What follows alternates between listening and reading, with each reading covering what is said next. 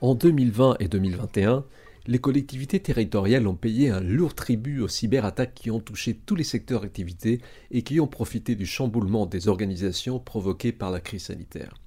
Les hackers ont également tiré profit du faible niveau de protection des organisations du bloc communal, si bien que 4% d'entre elles ont été touchées par ces attaques. Les plus retentissantes, Angers, Marseille, Besançon ou la région Grand Est, ont eu des effets ravageurs sur leur fonctionnement et la plupart d'entre elles ont mis des semaines, voire des mois, à retrouver un rythme normal de fonctionnement. Les solutions de sécurité basées sur l'intelligence artificielle permettent de prévenir les attaques, mais aussi de détecter les fausses alertes qui font perdre beaucoup de temps. Alors, l'intelligence artificielle peut-elle être le fer de lance pour la protection des collectivités et des infrastructures vitales? C'est le sujet de la table ronde animée par Philippe Roux qui s'est tenue le 24 septembre 2021 à l'occasion des assises de l'IA et des territoires, un événement organisé par Smart City Mag en collaboration avec la FNCCR, Fédération nationale des collectivités concédantes et des régies, et la délégation ministérielle à l'intelligence artificielle du ministère de l'Intérieur.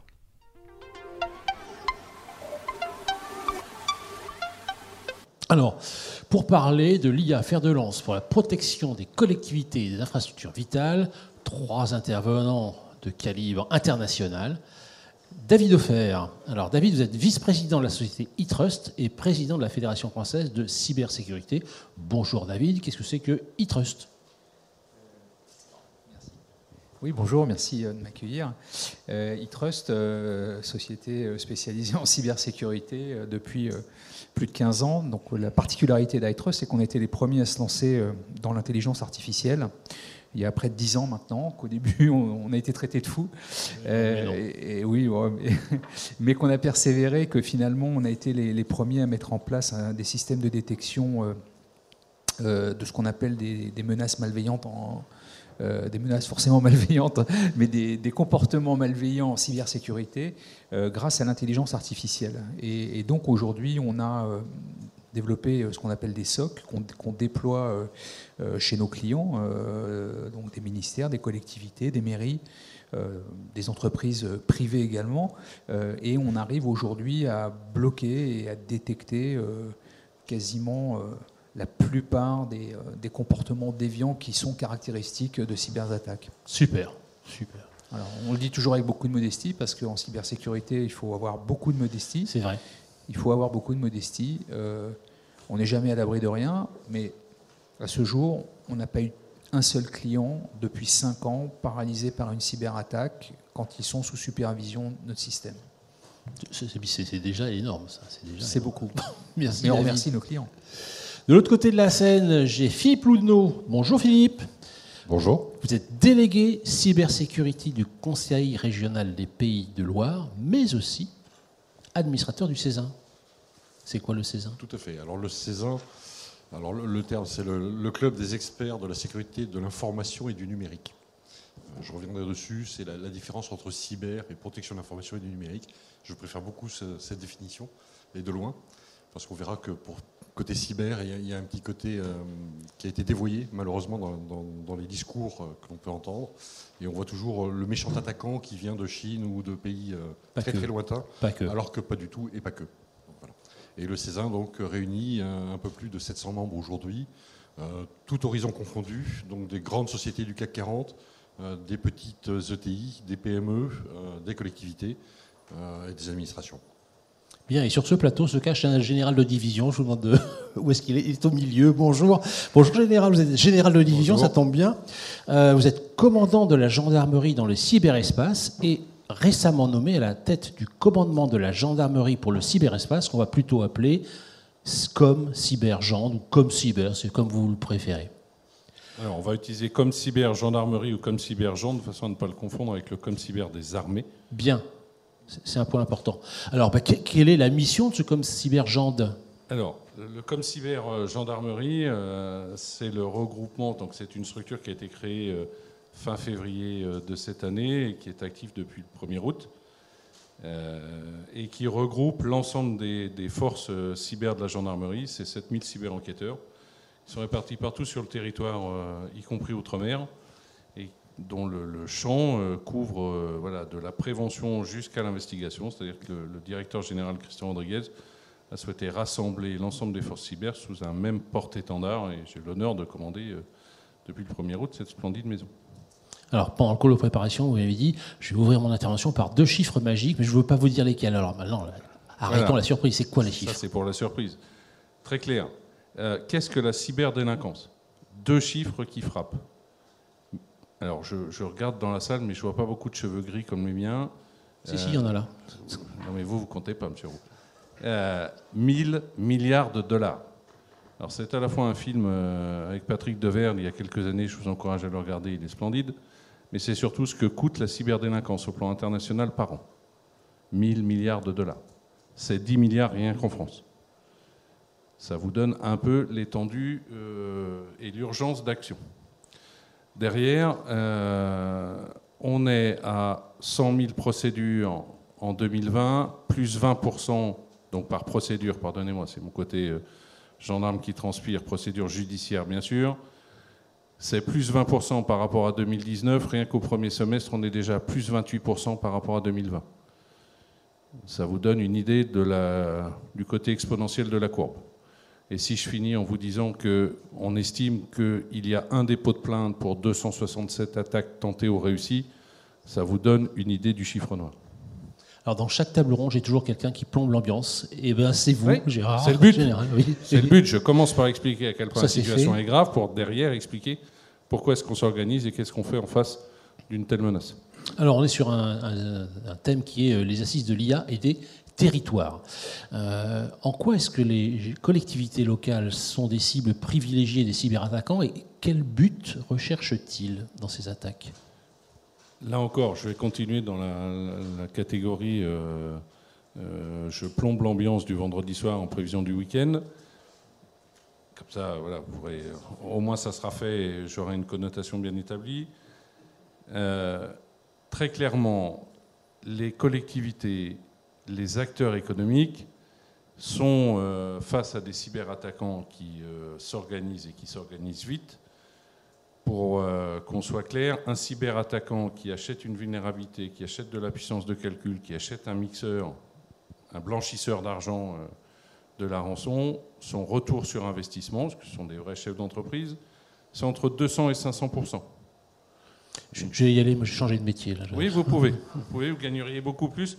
Méfiez-vous, vous risquez de temps en temps d'avoir des gendarmes qui débarquent euh, de bon matin pour vous expliquer que c'est pas bien. donc, Première, euh, première idée sur la courbe. Deuxième idée, euh, nos collectivités sont des acteurs qui pour moi sont des cibles prioritaires parce qu'elles sont très mal préparées. Je vais vous citer une anecdote, mais qui, euh, je crois, reflète exactement la situation. J'en discutais avec un élu d'une commune, d'une ville, 140 000 habitants. Ça commence à être déjà la ville avec un budget conséquent et qui me disait, ben, écoute, j'ai interrogé mon, responsable informatique pour lui demander comment est-ce qu'on était protégé face aux risques cyber, etc. La réponse a été, non mais t'inquiète pas, 140 000, on est trop petit, personne ne viendra jamais nous chercher. Voilà, je crois que ça pose le débat, il est urgent d'agir. Alors, euh, Philippe, les mauvaises nouvelles n'arrivent pas souvent qu'aux autres. Vous en êtes un témoin, puisque Angers, Loire Métropole, a également été victime d'une cyberattaque. Qu'est-ce qui s'est passé? Tout, à fait. Angers en a fait les frais a défrayé un petit peu la chronique. Je vous encourage à regarder la vidéo et le témoignage du maire d'Angers en, la matière, parce qu'il est vraiment édifiant. Et euh, cette prise de conscience, du coup, qui se fait chez les élus, c'est un petit électrochoc, comme dans le monde de la santé, d'où je viens précédemment le, CHU, l'attaque du CHU de Rouen a été un électrochoc pour les établissements de santé. Donc aujourd'hui, je reprends euh, les propos du général, c'est exactement ça, c'est qu'aujourd'hui, malheureusement, les gens sont mal préparés. Il y a un engouement pour la transition numérique et on met du numérique à tout craint sans avoir envisagé les risques. Et par expérience, là également, trois types de, je dirais, de, ou de, mise à mal, c'est un, l'attaque ciblée euh, interne ou externe, parce qu'on oublie trop souvent l'attaque interne également. Il y a tout ce qui est attaque opportuniste, et là, les collectivités, les petites structures de santé, etc., on en fait les frais parce que acheter effectivement un logiciel malveillant sur Internet, ça coûte pas cher, ça peut rapporter gros. Euh, alors, un petit conseil, déjà, c'est de jamais payer de rançon.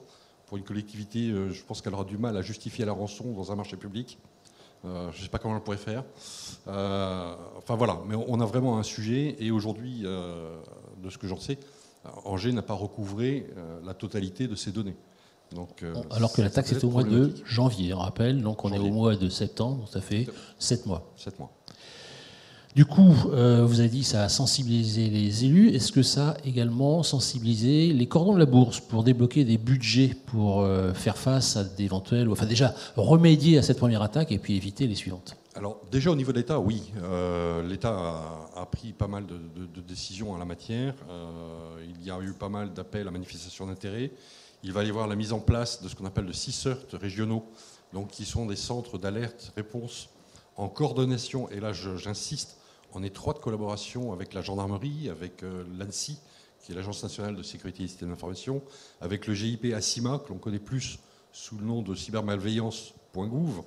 Euh, et aujourd'hui, tous les acteurs, alors les acteurs régionaux représentatifs des, grandes structures de l'État, euh, nous avons fait mercredi dernier, par exemple en Pays de la Loire, une action commune, gendarmerie, ANSI, cybermalveillance et conseil régional, de façon, je dirais, à indiquer la réponse de l'État et des collectivités sur le territoire, sur leur territoire, mmh. et comment on peut se sortir d'un mauvais pas euh, numérique.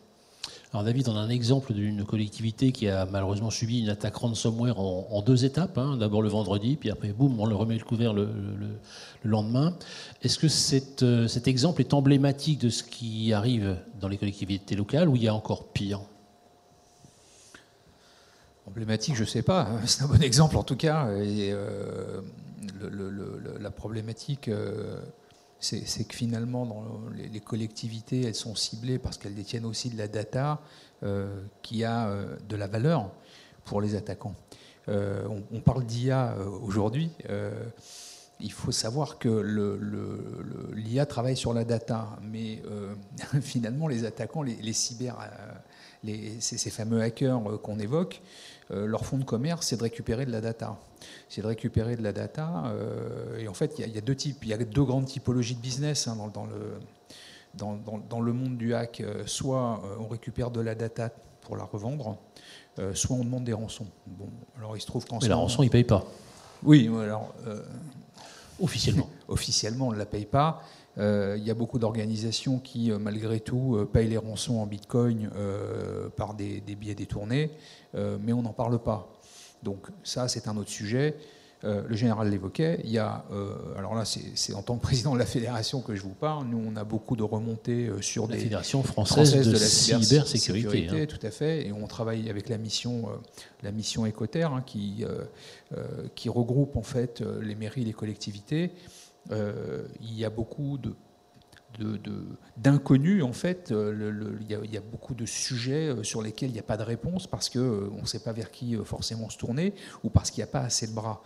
Et la, problématique sur ces sujets-là, c'est que finalement, lorsque l'on se retrouve en tant que maire d'une petite commune, parce que j'entendais les, 140 000 habitants, mais mais 140 euh, 000, mais aujourd'hui, moi, je, je, parle et j'ai parlé avec des maires de, communes de, de, de 5 000 habitants qui, euh, qui, qui, qui, n'ont plus d'état civil, qui, n'ont plus, qui n'ont plus rien. Enfin, je n'aurai pas les noms. Et, euh, et, finalement, ce, dont on s'aperçoit, c'est que quelle que soit la taille, ce qui importe, c'est finalement le vol de la donnée, le pillage de la donnée, pour, pour en faire du business derrière, alors on viendra sur les systèmes probablement de défense avec l'IA, euh, mais euh, euh, derrière cette problématique, elle a un coût effectivement colossal. c'est une problématique majeure. Je pense qu'on n'en est encore qu'au début, parce que aujourd'hui, effectivement, il est facile sur le darknet d'acheter des, ce qu'on appelle des générateurs de virus. Ce qu'il faut savoir, euh, et, j'ai essayé de vous faire une passerelle vers l'IA, c'est que euh, ces fameux générateurs de virus, euh, sur les, attaques par ransomware notamment, les virus ne sont utilisés qu'une fois. Hein. donc, pas de signature du coup? Il n'y a aucune signature. Alors on, a la signature après, après le passage en forensique. Hein. donc quand on fait l'enquête, quand on fait l'investigation, on récupère la signature du virus. On arrive en fait à la diffuser, des indicateurs de compromission qu'on met également dans les antivirus et ailleurs. Mais la problématique, c'est que ces virus générés euh, pour beaucoup automatiquement ou aléatoirement, ils sont utilisés qu'une seule, fois. Donc finalement, ils ne servent à rien. C'est-à-dire que tout, ce qu'on met en place ne sert à rien. Et on se retrouve démunis, et on se retrouve en fait, euh, pour revenir sur les mairies et les collectivités qui, pour les petites mairies, n'ont pas de moyens, dans une impasse parce que non seulement on ne sait pas trop quoi faire, mais en plus, euh, les moyens qu'il faudrait mettre en place sont extrêmement onéreux et on n'a pas forcément les budgets. Et effectivement, l'État a pris les choses en main et essaie d'accompagner, la gendarmerie également. les, forces du ministère de l'Intérieur font un travail euh, qui est remarquable, mais la tâche est colossale. Alors du coup, euh, l'IA, on en parle depuis ce matin, euh, on a vu ses bons côtés, on a vu ses, points de vigilance. Euh, pour parler de cybersécurité, est-ce que c'est la solution ultime pour au moins se parer contre ces attaques? Alors moi, je peux vous parler de ce qu'on fait en, cyber, en cybersécurité. Eh ben, si vous me parliez un petit peu ce que vous, de ce que vous faites sur la cyberattaque. Je vais, je vais vous parler de ce qu'on fait sur, en IA. Alors, euh, iTrust, iTrust euh, sur l'IA, nous on a développé euh, donc des, algorithmes, hein, donc une plateforme, une technologie qui s'appelle Rebellium, 100% française, qui, qui utilise donc des algorithmes qui vont aller rechercher ce qu'on appelle les comportements déviants dans un système d'information comportements déviants qui sont caractéristiques faibles. exactement d'une cyberattaque. Donc cette détection euh, et en fait cette, cette, qualification en cyberattaque, c'est toute la complexité en fait de la cybersécurité. Parce que euh, en fait faire des algos, tout le monde à peu près aujourd'hui fait des algos surtout. Mais la problématique, c'est la spécificité métier liée à la cybersécurité et à l'environnement euh, technique ou technologique des systèmes d'information. On a aujourd'hui dans les systèmes d'information une multiplicité d'équipements, de systèmes d'exploitation, d'applicatifs. Et c'est extrêmement compliqué parce qu'on a également une multiplicité de portes. Donc, la surface d'attaque et la surface d'attaque est, extrêmement vaste. Et donc, euh, pour, pour, partir sur la partie euh, euh, détection, en fait, il y a trois grandes méthodes pour détecter par de l'intelligence artificielle les, les, les cyberattaques. Soit vous mettez ce qu'on appelle de la détection sur les endpoints, c'est-à-dire sur les postes... Détection périmétrique en français? Non, sur les endpoints, c'est-à-dire sur tous les, postes, utilisateurs, de travail. Un peu, un peu ce que font les, les antivirus, mais par l'IA il y a une problématique, ce qu'on fait aujourd'hui avec des EDR, par exemple, hein, pour ceux qui sont EDR, rappelez-nous ce que ça veut euh, dire. Endpoint Detection and Response. Ben voilà. Voilà. Alors je m'excuse, c'est les termes, les termes euh, anglo-saxons, mais euh, ils, font, ils, font, ils, font, un meilleur marketing que nous. Et donc, et donc la problématique de la détection par les, par les endpoints, elle est de deux natures. Premièrement, elle est complexe à déployer, euh, même si aujourd'hui ça s'améliore, parce qu'il faut déployer ça sur tous les postes, sur tout, sur tout ce qu'on appelle les, toutes les assets de votre système d'information. Donc c'est lourd à gérer. Le deuxième problème, c'est que si on veut vraiment faire de l'IA, il faut une puissance de calcul suffisante. Euh, et une quantité de données suffisante pour pouvoir analyser. Et sur un endpoint seul, c'est très limité. Donc on, arrive, on arrive à détecter des variations sur le poste de travail, mais c'est pas suffisant. Donc ça, c'est la première technique qu'on a pour détecter avec de l'IA. La deuxième technique, c'est la détection qu'on dite par les sondes. Donc il y a des sondes qu'on met sur les réseaux, euh, ce qu'on appelait à l'époque des sniffers, hein, mais, mais, voilà. Mais, on, détecte, on détecte en fait les flux, on analyse les flux euh, qui passent avec, avec de l'IA. Ça, c'est un autre inconvénient. C'est qu'aujourd'hui, vu la multiplicité des réseaux, il faut que vous ayez un analyseur sur chaque patte de votre réseau. Comme aujourd'hui, on crée des sous-réseaux, des VLAN pour être technique dans les réseaux, il vous en faut aussi à l'intérieur.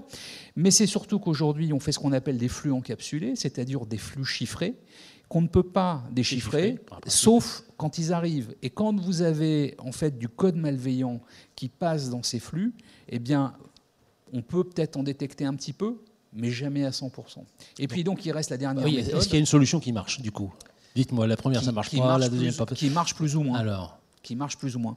Et, puis il reste la dernière méthode ben que nous on a choisie déjà il y a ah bah quelques années, ah bah voyez, voyez, mais qui n'est pas non plus euh, parfaite euh, parce que euh, aucune méthode n'est parfaite à 100%. C'est la détection dans les logs, c'est-à-dire les journaux d'exploitation où là on va récupérer les journaux d'exploitation de l'ensemble du système d'information, de l'ensemble des assets, et on va analyser cette énorme quantité d'informations de manière à détecter ces signaux déviants. Et c'est là où l'intelligence artificielle a toute sa place, c'est là où finalement les algorithmes d'IA en tant que tels, je ne parle pas de corrélation statistique, mmh. parce qu'on fait beaucoup euh, le mix et, et, on mélange beaucoup corrélation statistique et intelligence artificielle, je parle bien d'algorithmes d'intelligence artificielle qui vont être capables de faire de la corrélation d'événements de manière à détecter ce qu'on appelle les comportements déviants, les signaux faibles qui sont caractéristiques d'une cyberattaque. Et là, on a d'excellents résultats. Et là où on a les meilleurs résultats, alors nous, on a fait une étude qu'on a sortie juste avant l'été. Et en fait, on s'aperçoit que le meilleur résultat qu'on a, c'est quand on, couple en fait un alors nous on appelle ça un SOC, hein, donc le SOC. On reparlera un petit peu du SOC tout à l'heure. mais c'est cette technologie d'IA qui va les détecter, c'est-à-dire le fait de récupérer des, des logs de, les analyser et de coupler ça avec de l'EDR, c'est-à-dire avec un, système local, de manière à en fait pouvoir compléter l'EDR local, mais c'est surtout d'avoir une vision d'ensemble. Donc voilà, pour, parler euh, d'intelligence artificielle, aujourd'hui l'apport de l'intelligence artificielle, il est incontournable. Si vous n'avez pas d'intelligence artificielle, vous n'êtes pas en mesure aujourd'hui de traiter la masse de données qui circulent dans le système d'information et vous n'êtes pas en mesure en fait d'en tirer la quintessence parce que vous allez récupérer de la donnée, vous allez la stocker, vous allez la regarder et puis euh, vous allez dire oui c'est bien mais vous ne serez pas en mesure de faire cette corrélation euh, multiple entre les différentes dimensions qu'il peut y avoir sur chacune, euh, euh, chacun des éléments de la data. C'est clair. Alors, bon, Philippe, là, on a eu une explication un petit peu technique, technologique, et c'est important. Au-delà de la technologie, suite à cette attaque dont vous avez été victime, quelles ont été les mesures, les décisions qui ont été prises à l'échelle de la région euh, pour, en termes d'organisation, de processus, de méthode Qu'est-ce que ça a changé Alors, ce n'est pas forcément cet événement qui a changé, mais la région des Pays de la Loire est la première région à avoir mis en place un délégué cybersécurité. Et qui c'est? C'est moi. Euh, enfin, jusqu'à maintenant, peut-être que d'autres régions, j'ai peut-être un, confrère qui vient d'être nommé, euh, et donc qui m'ont récupéré, avec une véritable volonté d'avancer avec une feuille de route numérique et surtout cybersécurité enfin protection de l'information et sécurité du numérique. Euh, et pour répondre à, la question de l'IA, je reprends ce que, dit David. Euh, aujourd'hui, sur les petites collectivités, on va avoir un double sujet. Et c'est pour ça que la troisième solution est intéressante, contrairement aux deux autres, parce que je ne parle pas de la première qui a été citée, mais la seconde euh, intermédiaire, où sur chaque patte d'un réseau, on met un, capteur, je dirais. Aujourd'hui, le BABA, et ce qu'on essaye d'expliquer aux gens, c'est comme sur un bateau, il faut faire des cloisons étanches. Donc il faut cloisonner ces réseaux et ne pas mélanger, euh, je dirais, l'informatique, euh, par exemple la gestion des feux ou euh, gestion qui peut être pilotée par l'IA. Les feux, c'est les feux tricolores, hein, c'est pas les incendies. Voilà. Et, et la, ou ça peut être la gestion des points d'eau, ça peut, enfin, multitude de, de, gestion et la gestion de la base de données avec la place des marchés, avec ce que l'on veut derrière. Donc à un moment donné, c'est de ne pas mélanger les genres de façon à isoler tout ou partie d'un système d'information. Donc effectivement, la partie centralisation et étude sur les logs permet d'adresser une autre partie euh, demain, parce qu'on parle de, l'IA depuis ce matin, euh, avec beaucoup de projets. Je vois beaucoup de projets où on parle, nous protégeons la donnée à caractère personnel, mais jamais euh, j'ai entendu, nous sommes security by design, c'est-à-dire que notre solution est protégée d'entrée de jeu. C'est plus facile à dire qu'à faire c'est plus facile à dire qu'à faire, mais malheureusement, euh, l'IA, on connaît quand même quelques limites. Euh, il suffit, si je suis un cybercriminel ou un, attaquant, euh, d'empoisonner la phase d'apprentissage de l'IA. C'était sur une gestion de feu tricolore. vous avez l'impression que le feu est au vert alors qu'il est au rouge. Je vous laisse imaginer sur un carrefour ce que ça peut donner. donc il y a un véritable sujet et donc là, la région s'est vraiment engagée là-dessus. Il va y avoir donc la mise en place en collaboration avec l'ANSI, de ce CECIRT régional. Et puis euh, également, je pense que la région des Pays de la Loire va, devrait être accueillir, c'est pas je pense, j'en suis sûr, un, satellite du campus cyber qui se monte au niveau national. Et toutes les régions se sont positionnées parce que l'on voit que en la matière, et particulièrement en matière de cybersécurité, l'union fait la force. Et euh, ce que disait euh, le général tout à l'heure, c'est qu'aujourd'hui, ce n'est plus l'attaque étatique, il y en a toujours, hein ne faut pas se voiler la face. Il n'en dira pas. non, non, il ne faut pas se voiler la face. Mais en revanche, le constat qu'il a fait, et la cybercriminalité aujourd'hui, est en plein essor. Il y a un véritable business model derrière. Euh, c'est très compliqué de remonter aux sources aujourd'hui, mais aujourd'hui, on l'a vu avec la crise Covid, le nombre de gens qui ont reçu des mails pour acheter du gel, du masque, etc., et qui derrière se retrouvaient avec des données hum. verrouillées. on vous donnera la clé pour libérer vos données, moyennant finance. Tout à l'heure, vous évoquiez le fait que la conscience publique donne l'image d'un cyberattaquant caché au fin fond d'un pays du sud-est asiatique ou, plus près de nous. Mais euh, il y a également des, cyberattaquants internes. Est-ce que c'est quelque chose sur lequel vous prêtez une attention particulière, la, menace intérieure? De la même façon, pour moi, quand on parle de, sécurité et de protection de l'information et sécurité numérique, on regarde les deux aspects. Et on essaie de se protéger, c'est qui fait quoi, qui a droit à quoi. Euh, à un moment donné, euh, vous pouvez faire fuiter un document qui va engager une collectivité de travaux amont sur une décision qui doit être prise sur l'aménagement euh, du territoire ou l'aménagement communal. Les travaux amont n'ont pas vocation à être publics. C'est le travail, une fois réalisé, qui sera public. Mais tous les travaux de réflexion interne, avec les échanges que l'on peut avoir avec des élus qui ne sont pas forcément du même bord et qui peuvent avoir des discussions parfois houleuses, euh, ça n'a pas à être sur la place publique dans un premier temps. Il peut y avoir comme ça plein d'informations sensibles. Les informations sensibles, savoir si mon voisin euh, touche le RSA ou autre, puisque il faut être réaliste, une collectivité, c'est elle qui détient le plus de données sur nous-mêmes. Données sociales, données fiduciaires. Les GAFAM aussi, un peu. Hein. les GAFAM, c'est un autre sujet. Mais en termes déjà de ce que l'on connaît, euh, une collectivité, une mairie, a le plus de données personnelles nous concernant. Mmh. Et ce sont des données qui leur sont confiées et qu'il convient de protéger. Alors une petite question qui m'est vient à l'esprit. Tout à l'heure, on a parlé de le délégué cybersécurité que vous représentez euh, fort habilement. Il y a malgré tout euh, un responsable de la sécurité des systèmes d'information, RSSI. Comment est-ce que vous interagissez? Est-ce que c'est pas le même métier? C'est quoi la différence entre vos deux rôles? Alors la, grande différence, le responsable sécurité des systèmes d'information, lui, à deux aspects. Il a un volet stratégique pour accompagner, euh, je dirais, une région, un département, une commune, euh, sur ce qu'il faut faire et qu'il convient de mettre en œuvre pour protéger euh, ces systèmes d'information. Son rôle, c'est d'être, c'est pas d'être un empêcheur de tourner en rond. Il a un, rôle d'éclaireur. C'est d'éclairer un décideur sur les risques encourus. Mm-hmm. Après, le décideur prend ses risques ou il ne les prend pas, mais il le fait en connaissance de cause. Le RSSI, qui est plus opérationnel, lui, une fois que ça a été décidé, validé, il va appliquer, il va mettre, en œuvre en musique. mettre en œuvre des dispositifs de sécurité, vérifier, contrôler. Donc c'est un contrôle continu, ça ne se fait pas une fois de temps en temps, euh, de façon à voir que l'état de santé des systèmes d'information et la protection est assuré au juste niveau. Dernier petit point avant de repasser la main au général. Euh, vous avez prononcé le mot feuille de route. Euh, où est-ce que vous en êtes? Est-ce que c'est un processus qui est ongoing? Euh, Sur quelle échéance elle s'opère? Est-ce qu'il y a des priorités? Qu'est-ce que vous allez mettre là-dedans? Alors, comme il a été dit tout à l'heure, l'État s'est fortement engagé pour euh, monter le niveau de maturité en, matière de cybersécurité. Il y a beaucoup de projets qui sont arrivés en même temps. donc là, les deux axes prioritaires aujourd'hui, c'est cette mise en place du CICERT, donc en coordination avec l'ANSI, gendarmerie, enfin, moi, tous les acteurs de terrain qui, me paraissent euh, indispensables.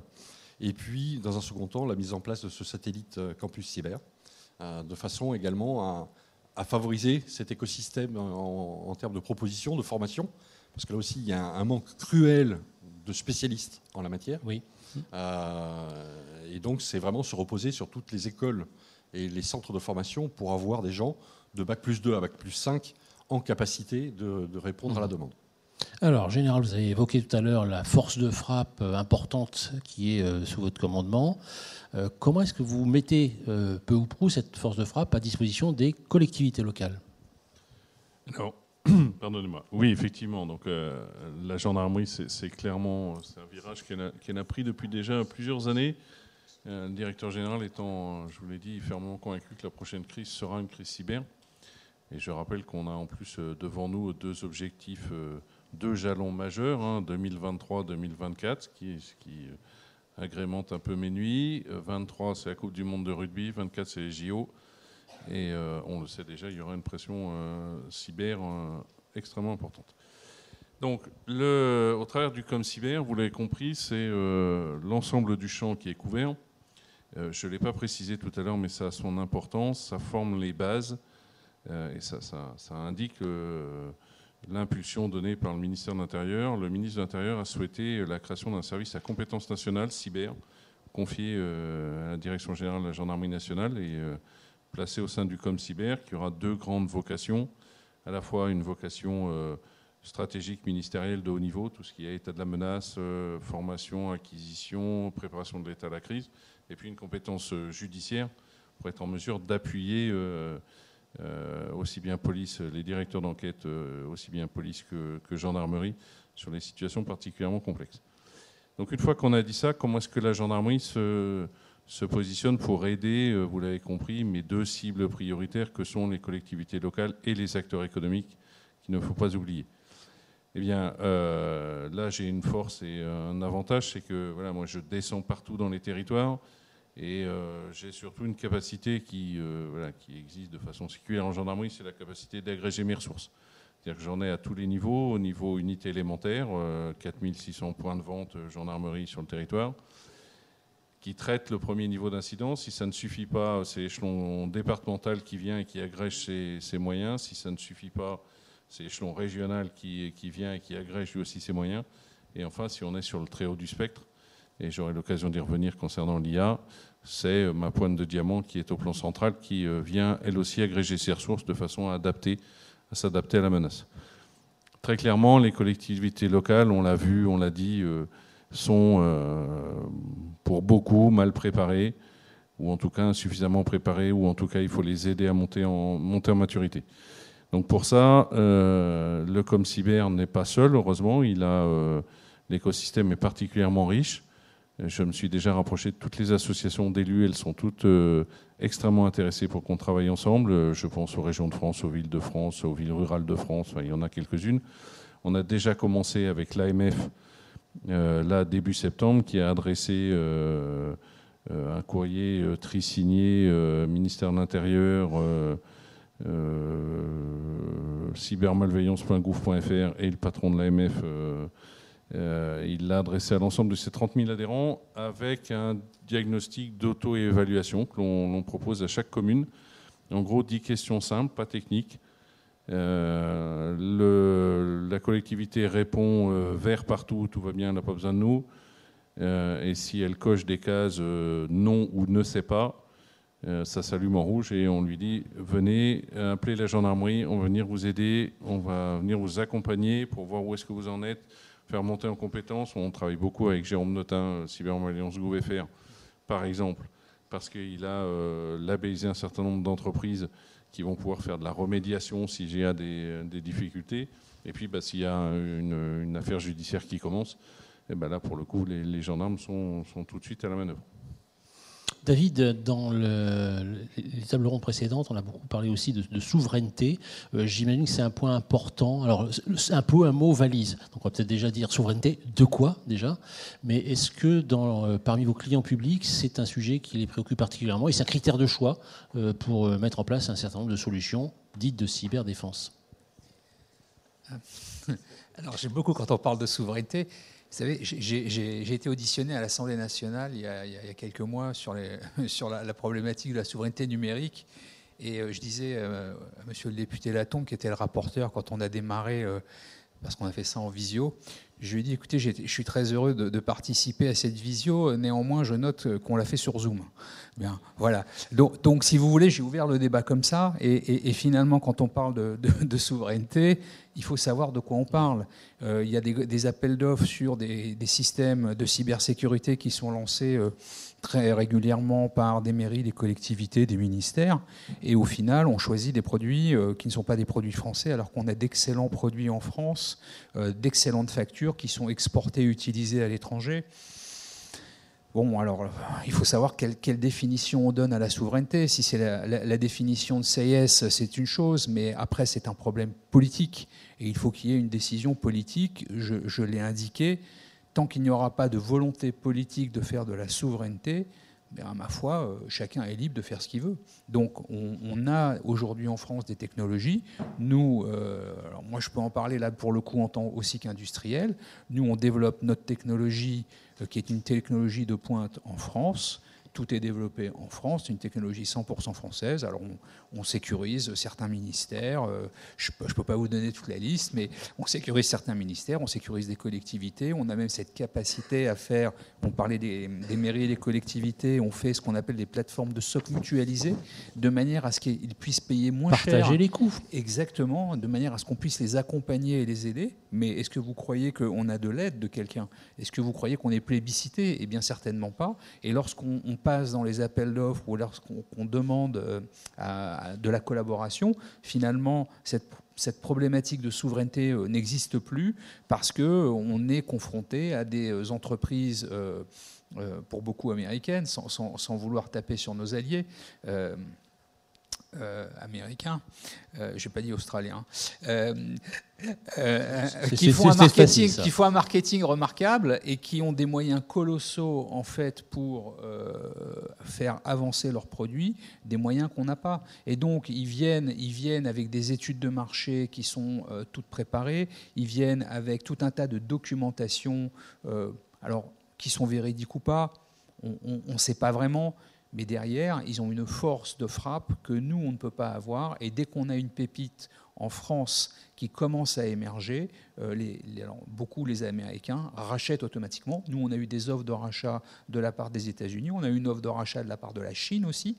Pour l'instant, on n'a pas bougé, on ne compte pas bouger. Néanmoins, c'est un phénomène qui existe. Et quand vous me parliez de souveraineté, il faut être conscient qu'aujourd'hui, le fait de ne pas aider les industriels français, eh bien, euh, à un moment, quand on se retrouve, euh, j'allais dire, un peu pas forcément en détresse, mais un peu à la croisée des chemins et on a besoin de faire de la croissance, bah, quand vous avez une grande entreprise américaine qui vient et qui vous dit, écoutez, mon petit monsieur, euh, vous voulez développer votre entreprise à l'international, moi je vous fais un chèque et je vous aide, bah, quand, vous avez fait le tour, quand vous avez fait le tour de tout ce qui est possible de faire en France, bah, vous dites, bon, bah, tout le monde s'en fout, et ben, on va ailleurs. Et on a le cas d'industriels, on en parlait avec euh, Philippe tout à l'heure, euh, une très belle entreprise française qui s'appelle Centrio, je vais la citer parce que je connais même son, son président euh, il a, développé un système de détection industrielle pour les vulnérabilités industrielles. Il a fait le tour de toutes les institutions françaises. Il n'y a personne qui l'a aidé. Il n'y a personne qui l'a aidé. Et quand il a été voir euh, les industriels français également pour, leur, pour, lui, pour vendre son système, tout le monde lui a dit Vous êtes une petite boîte, on verra, les Américains font des trucs super et tout. Au final, il a été racheté par Cisco, qui lui a fait un, chèque avec 7 zéros, s'il vous plaît. Euh, bon, écoutez, voilà. Donc, pour, pour, pour, pour, pour appeler un chat un chat, euh, oui, la souveraineté, c'est bien d'en parler, mais, ce serait mieux de la faire. Alors Philippe, est-ce que c'est un sujet qui vient euh, sur le tapis quand on parle de mise en place de solutions euh, dans le cadre de la région? La souveraineté, c'est important je, vais peut-être dégager un petit peu de la région, euh, mais, je, et je rejoins ce que, ce que vient de dire David. Aujourd'hui, d'abord, un, souveraineté. Chacun a sa propre définition du terme souveraineté. on a l'impression que souveraineté, c'est l'hébergement local qui est l'alpha et l'oméga. C'est pas que ça, mais effectivement, l'inconscient collectif dit les, mes données sont en France, c'est bonheur. Voilà, c'est en France. Par contre, ce qu'on oublie de dire, c'est que la donnée peut être en France. Vous avez des grands opérateurs, on va prendre outre-Atlantique, qui ont des data centers en France, mmh. qui vont vous dire, mais c'est souverain, c'est en France. Ce qu'on oublie de dire, c'est que l'administration se fait à suivre le soleil, pour parler en français. Euh, donc, à un moment donné, l'administration et l'accès aux données potentielles se fait, et la CNIL l'a bien, euh, bien rappelé récemment, euh, se, peut se faire des États-Unis, d'Inde ou de Chine. Et aujourd'hui, ce qu'on oublie dans la souveraineté, c'est effectivement des solutions qui sont proposées par de véritables pépites. Et là, je suis entièrement en phase avec David parce que j'ai essayé d'en appuyer plusieurs et de voir que malheureusement, au bout d'un certain temps, euh, ils ont beau frapper à la porte des collectivités. Ah ouais, solution française. Alors après, le deuxième argument, à combien euh, Vous ne faites pas 600 milliards de chiffre d'affaires? Ouais, donc revenez quand vous aurez des références. Avec des réponses comme ça, c'est juste pas possible. Et on vient nous parler de souveraineté derrière, et d'hébergement, et de, solutions à un moment donné, il y a un débat, il faudra, je pense, le trancher et trancher dans le vif, mais favorisons les solutions françaises quand il y en a, européennes quand il y en a, et puis allons au-delà. Et puis, si je parle de l'Europe, c'est qu'à un moment donné, il faut peut-être également revoir les réglementations euh, à ce point-là. C'est de favoriser l'émergence de, véritables pépites, et Dieu sait s'il y en a en Europe, et derrière, de donner cette, cette possibilité de, proposer leurs services à l'ensemble des, pays euh, concernés. C'est aujourd'hui un peu dommage de, voir des gens partir. Tant mieux pour eux, parce qu'il y a beaucoup de zéros hein, à la clé, mais c'est un tout petit peu dommage. alors je vais prendre un, exemple qui parce qu'il est parlant, j'ai vécu dans ce monde-là, le monde de, la santé. la France, pays de, de Pierre et Marie Curie, championne de la radiothérapie. Il n'y a plus un seul fabricant de dispositifs de radiothérapie en France. C'est ballot, c'est juste la santé publique. Hein. Mais, euh, et on pourrait se poser la question sur d'autres produits anodins. Euh, tout d'un coup, on découvre qu'il n'y a plus de fabrication en France et que nous sommes complètement dépendants euh, de pays étrangers. Général, on l'a dit tout à l'heure, les cyberattaquants sont de plus en plus sophistiqués, professionnels. Euh, donc pour les combattre, il faut également être professionnel et sophistiqué, donc des ressources de très haut niveau. Est-ce qu'aujourd'hui, euh, vous disposez tout seul de la vérité ultime là-dessus, ou est-ce que vous avez besoin de vous appuyer sur des compétences qui euh, dans l'académie, qui dans le secteur privé? Comment ça marche? Non, non, ce serait extrêmement présomptueux de ma part et complètement erroné de dire que j'ai toutes les compétences et que je suis en mesure, de, à moi tout seul, d'arrêter tous les cyberattaquants du monde entier. J'aimerais bien, hein, mais ça me, paraîtrait, ça me paraît pour le moment un brin présomptueux. Euh, des ressources, j'en ai par chance. Euh, des ressources du très haut niveau, euh, j'en ai par chance. ce que j'indiquais euh, c'est que voilà, pour quelqu'un comme moi qui est un diplôme d'ingénieur, un DEA en informatique et un master de l'école centrale Paris, je crois que je dois être un des moins capés du lot. Euh, j'ai des gamins qui sont euh, pour plus de la moitié tous docteurs d'État, double diplôme d'ingénieur. Enfin voilà, ils sont vraiment sur le très très haut du spectre, ce qui est vivifiant pour un vieux comme moi. maintenant, évidemment, je n'ai pas toutes les compétences. Fort heureusement, dans le cyber, et je trouve plus qu'ailleurs, l'esprit de collaboration existe, que ce soit avec le monde industriel, euh, les industriels qui ont leur logique économique, leur business model, etc. Euh, et c'est normal, c'est leur boulot, ont également cette notion de préservation des intérêts fondamentaux de l'État et, et collaborent extrêmement bien. Cette collaboration, on la retrouve également à l'international. Euh, on, est, on travaille en permanence euh, avec l'ensemble des euh, pays européens et, ou internationaux, euh, le FBI, le Canada, l'Australie, même, même l'Australie, même s'ils préfèrent, s'ils sont meilleurs dans le cyber que dans les, dans les sous-marins, mais vraiment, on travaille avec énormément de pays et des pays qui je n'aurais pas forcément qualifié, de par mon, mon expérience PJ, spontanément de pays ultra collaboratifs collaborent et collaborent bien.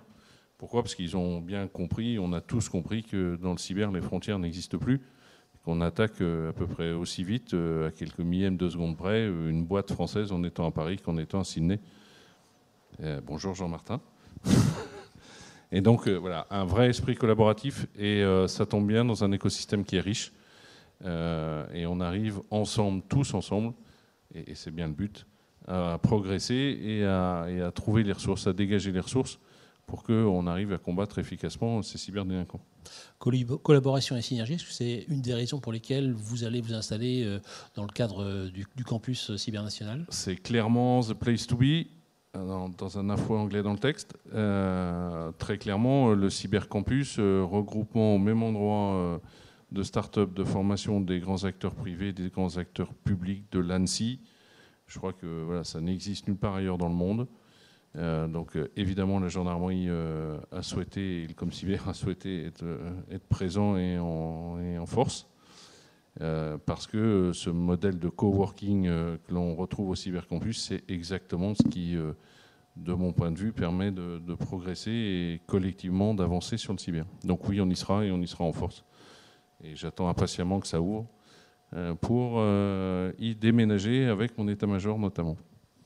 Euh, Philippe, on a parlé ce matin avec d'autres, sur d'autres sujets de, des éventuelles réticences qui persistent encore vis-à-vis de l'IA, le, grand méchant. Est-ce que ces réticences sont balayées aujourd'hui? Est-ce que le, recours à l'IA, le recours massif à l'IA est, chose acquise ou pas encore? Il y a encore, je pense, beaucoup de chemin. A une belle, belle route qui est, devant nous. Euh, alors avec deux, visions sur l'IA. Alors je vais reprendre un terme parce que je l'ai apprécié tout à l'heure, c'est euh, je dirais l'intelligence augmentée. Moi je parlais d'IA faible. Euh, alors IA faible, c'est un côté péjoratif. intelligence augmentée, c'est positif. Et puis, l'IA forte, ça dépend du nombre de données traitées. Ça dépend également de ce que l'on veut faire. Alors, je vais reprendre un exemple. J'en suis désolé du, secteur santé, puisque c'est un secteur que je, où j'ai sévi pendant quelques années. L'IA apporte énormément en matière médicale. un homme est capable aujourd'hui de déchiffrer 13 niveaux de gris, euh, l'IA est capable d'en décrypter une infinité. Si jamais. Plus de 50, 50 niveaux de gris, évidemment. Si jamais un individu malveillant modifie l'algorithme ou arrive à empoisonner, je dirais, l'apprentissage de l'IA, comment l'œil humain ou comment l'humain pourra détecter qu'il y a une vulnérabilité et que son diagnostic est faussé? On a le même sujet sur la gestion des villes, hein, les smart cities.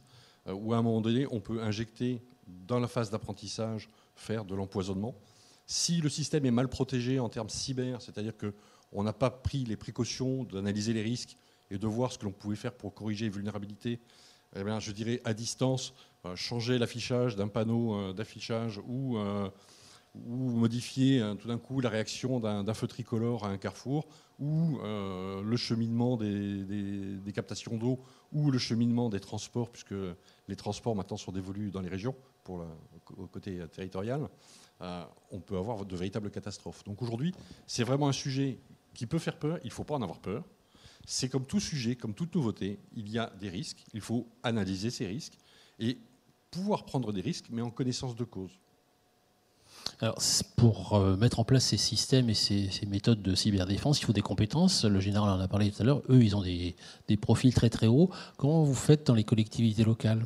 Pour acquérir ces compétences, peut-être mutualiser ces compétences, qui sais-je Alors aujourd'hui, la mutualisation est une chose. Euh, je répète encore une fois, moi je travaille en étroite collaboration avec, euh, avec la gendarmerie.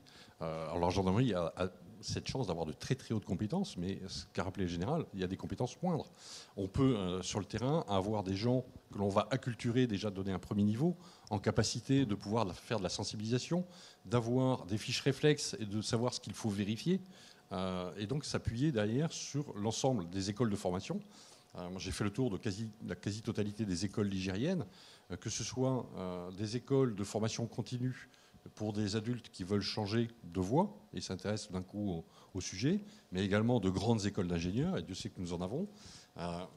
derrière, toutes les, forces vives sont les bienvenues en la matière particulièrement les femmes, parce que nous avons un manque cruel de femmes, ce qui est bien dommage. Patrick Juvet le disait, où sont les femmes? Voilà, mais parce que sur euh, l'analyse de risque, elles ont un œil beaucoup plus pertinent que les hommes.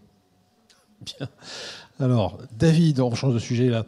Euh, comment vous voyez l'évolution du marché de la cyberattaque et celui de la cyberdéfense? C'est une perpétuelle course entre gendarmes et voleurs. Je vais revenir quand même sur, le, sur, la, partie, euh, sur la partie IA, et ça me permettra de, faire, de faire la réponse. Euh, la, problématique euh, de l'IA, c'est que ce n'est pas magique. C'est-à-dire que aujourd'hui, vous demandiez quelle est la perception des collectivités, mais il n'y a pas que pour les collectivités. C'est-à-dire qu'il ne faut pas croire que parce qu'on va installer un système avec de l'IA, que ça va solutionner tous les problèmes. En fait, quand on parle de cybersécurité, il faut surtout parler en fait de surface d'attaque et de vulnérabilité. C'est-à-dire qu'il y a une partie préventive euh, et l'IA va venir compléter en fait les dispositifs qui sont déjà en place. Euh, si on met un système qui fait que de l'IA alors qu'on n'a pas traité la base, votre IA ne vous servira à rien. Il faut d'abord euh, bien, comment dirais-je, faire la partie préventive, c'est-à-dire fermer régler le problème des vulnérabilités, c'est-à-dire fermer les portes, parce que si vous laissez un système ouvert aux quatre vents, euh, ça ne va pas vous aider de toute façon. Ça et va donc, alimenter vos logs quand même. Exactement. mais mais, mais la, problématique de l'IA, enfin la problématique, c'est-à-dire que l'IA ne, ne solutionnera pas votre problématique de cybersécurité. Et donc, pour euh, avoir et, tirer parti euh, de l'IA, euh, l'IA va être intéressante quand on va avoir déjà sécurisé son périmètre, lorsqu'on va avoir, entre guillemets, éliminé toutes les vulnérabilités courantes qui pourrait y avoir, et on va aller faire, alors je m'excuse, je vais utiliser un terme anglo-saxon, le fine-tuning. Et là, effectivement, on va être capable avec l'IA d'aller détecter des comportements, donc des, des, malwares, des virus, des attaques inconnues. On va être capable d'aller détecter de l'exfiltration de données. On va être capable de détecter euh, certaines malveillances dans un système d'information. D'ailleurs, des malveillances qui pour, beaucoup, pour beaucoup sont internes, mhm. hein, euh, l'accès à, des fichiers euh, pour lesquels on n'a pas le droit, etc. Et, donc ça, ça a du sens, mais une fois que le reste est fait. Et là où véritablement l'IA euh, a tout son sens, je rappelle que l'IA ne travaille pas à partir de, de elle utilise la data, mais contrairement à un système de cybersécurité classique qui va analyser la donnée, l'IA va se nourrir de la donnée pour aller chercher un comportement. Hein, donc on va aller chercher euh, en fait, j'allais dire, certains paramètres euh, de corrélation liés à la data, mais pas la data elle-même. Et c'est là toute la différence. Et donc cette IA, quelle qu'elle soit, donc ces algorithmes finalement qui vont aller faire ces recherches, ils vont permettre, en mutualisant notamment, de pouvoir décliner des comportements malveillants dans un système et de pouvoir en faire l'apprentissage pour aller détecter ailleurs les mêmes comportements. Et donc, euh, et je fais le lien avec votre question qui était les comportements du futur, c'est-à-dire qu'on va être capable de faire de l'apprentissage sur des comportements malveillants, sur des tentatives d'exfiltration de données, sur des vols de données, sur, il y a un sujet qu'on n'a pas évoqué, c'est le défaçage de la donnée, c'est-à-dire on n'a pas eu le temps. On n'a pas eu le temps, mais, mais, c'est un sujet majeur aujourd'hui parce que ce qui fait la valeur de la donnée, c'est sa pertinence, c'est sa qualité. À partir du moment où vous défacez de la donnée, c'est-à-dire qu'on change la nature de la donnée, votre donnée ne vaut plus rien.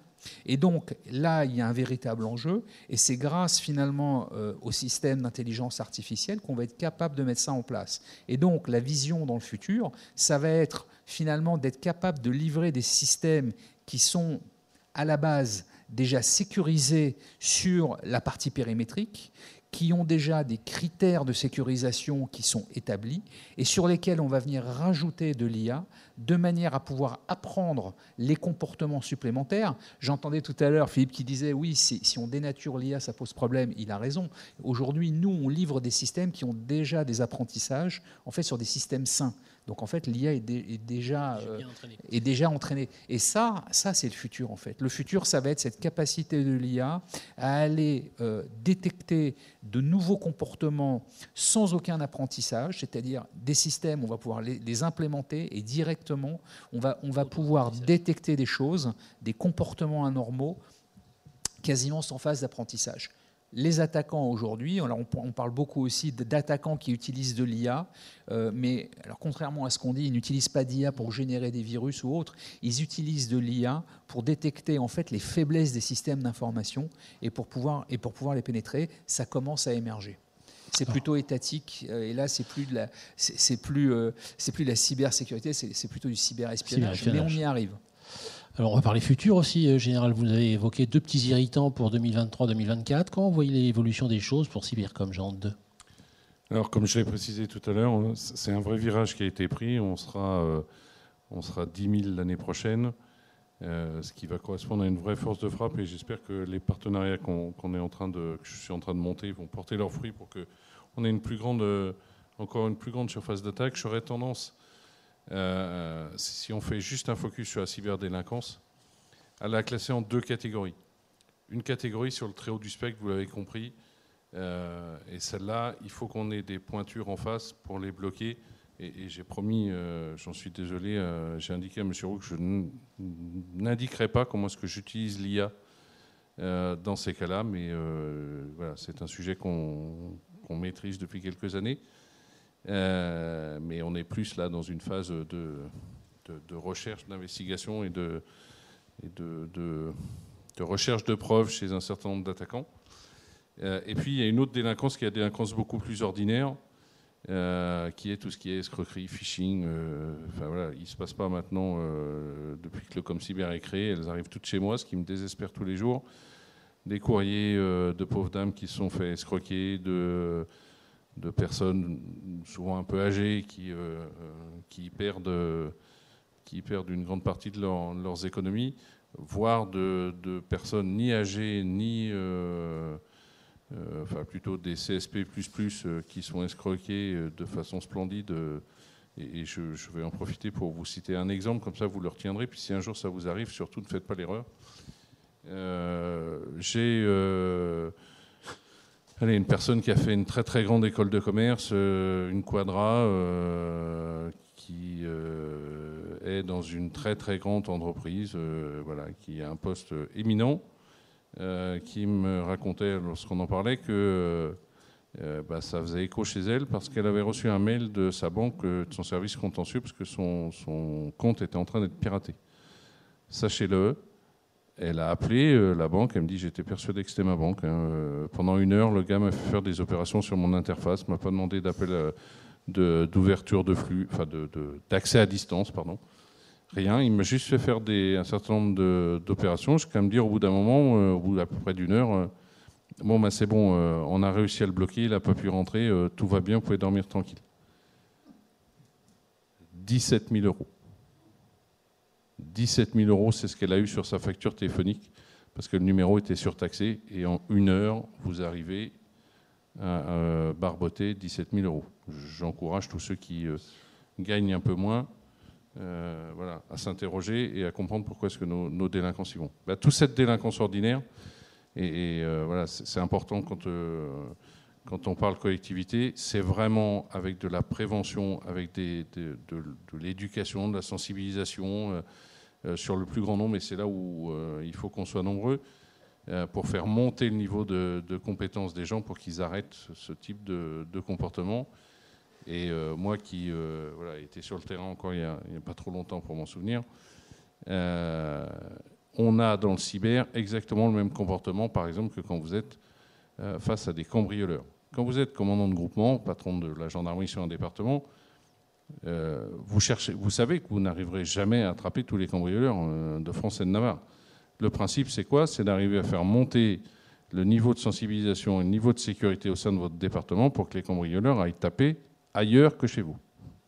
C'est très cynique, c'est dégueulasse pour les voisins d'à côté. Vous prenez un air euh, contrit quand ils vous expliquent qu'ils ont pris une vague de cambriolage et que, alors que chez vous c'est plutôt assez calme. Mais c'est exactement ce que je cherche à faire sur le cyber avec l'ensemble des partenaires en prévention, on a cité cybermalveillance, euh, évidemment nos collègues de la police nationale, etc. L'objectif, c'est de monter le niveau de sécurité des Français. Le hacker, euh, il scrute, il regarde, si c'est compliqué, il va aller voir ailleurs. Ben, l'objectif, c'est qu'il aille voir ailleurs et ailleurs que chez nous. Voilà, c'est le mot de la fin, et j'en ai plus qu'un, parce qu'après, M. Roux va dire que je suis un affreux bavard, ce qui est vrai. Euh, si, si, je vous vois hocher de la tête, M. Roux, du côté du coin de l'œil. Il y a un réflexe à avoir, s'il vous plaît, faites passer le message. Lorsque vous faites escroquer, hacker, etc., déposez plainte et déposez plainte tout de suite. Pas dans 15 jours, pas dans 3 semaines, pas une fois que vous aurez tout réinstallé le système, ça ne sert plus à rien. Euh, il y a toute une, euh, phase de, de, ce qu'on appelle de, de, gel numérique, de conservation des traces numériques, de façon à ce que derrière on puisse travailler. Euh, si quand vous venez déposer plainte, vous avez déjà redescendu la sauvegarde, euh, effacé les logs, reparti euh, avec un système complètement vierge, même avec la meilleure volonté du monde, c'est compliqué d'arriver à trouver qui c'est.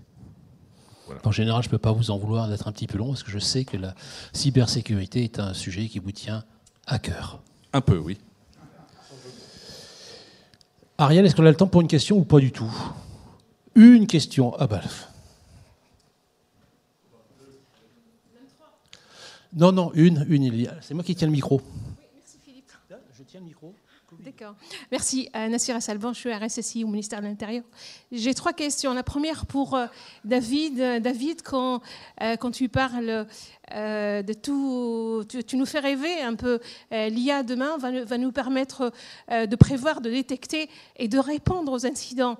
quelque part, c'est bien, je suis toute contente, mais Qu'est-ce qu'on fait des faux positifs?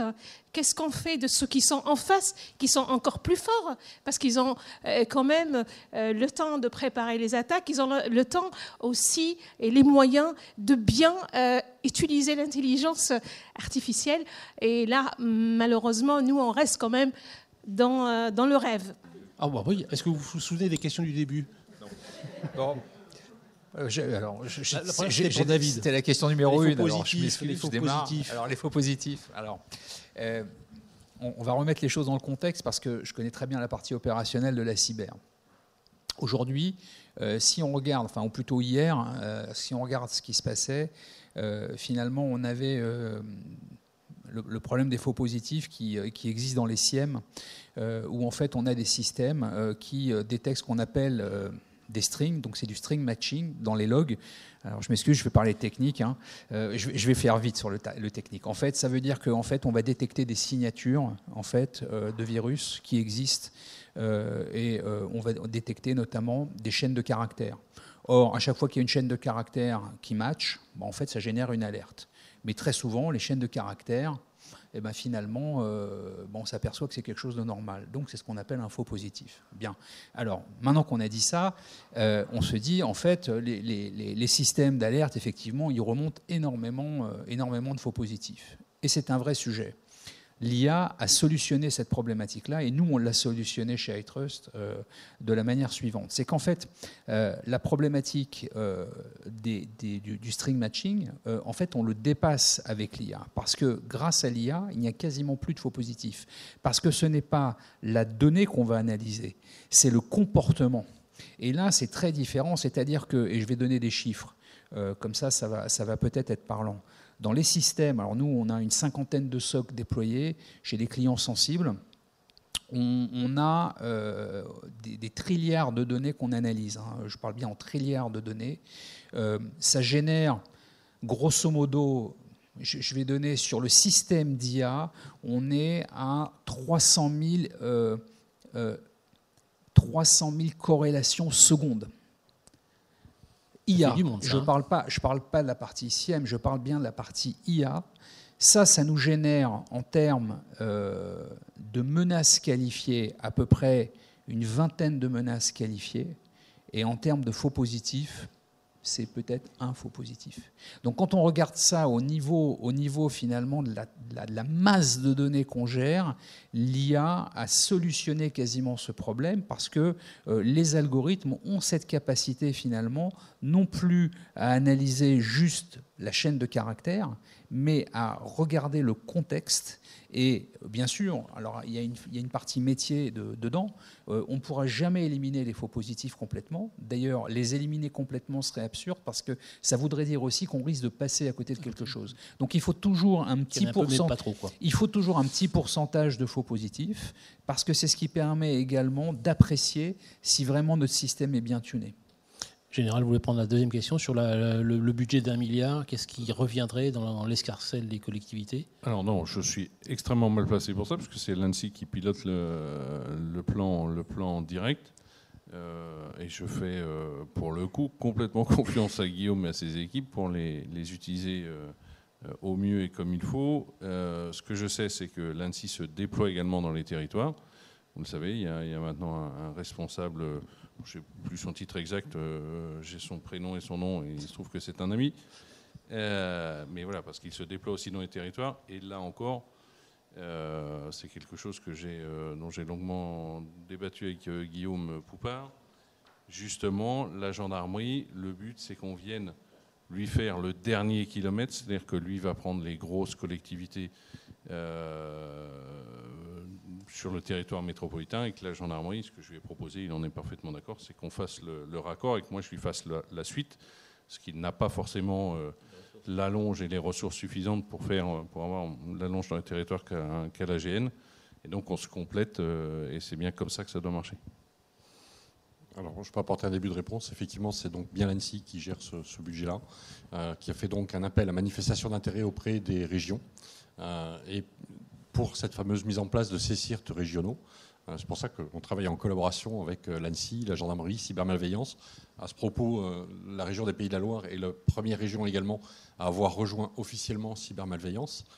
Donc on est vraiment sur cette démultiplication des forces qui vient d'être expliquée. C'est voilà, c'est les derniers mètres, les derniers kilomètres. Comment peut-on apporter au plus près le service d'appui en matière de cybersécurité? Ce sera le mot de conclusion de cette table ronde. Je vous remercie euh, tous les trois, David, Général et Philippe. Merci beaucoup. Merci à tous. Merci à tous.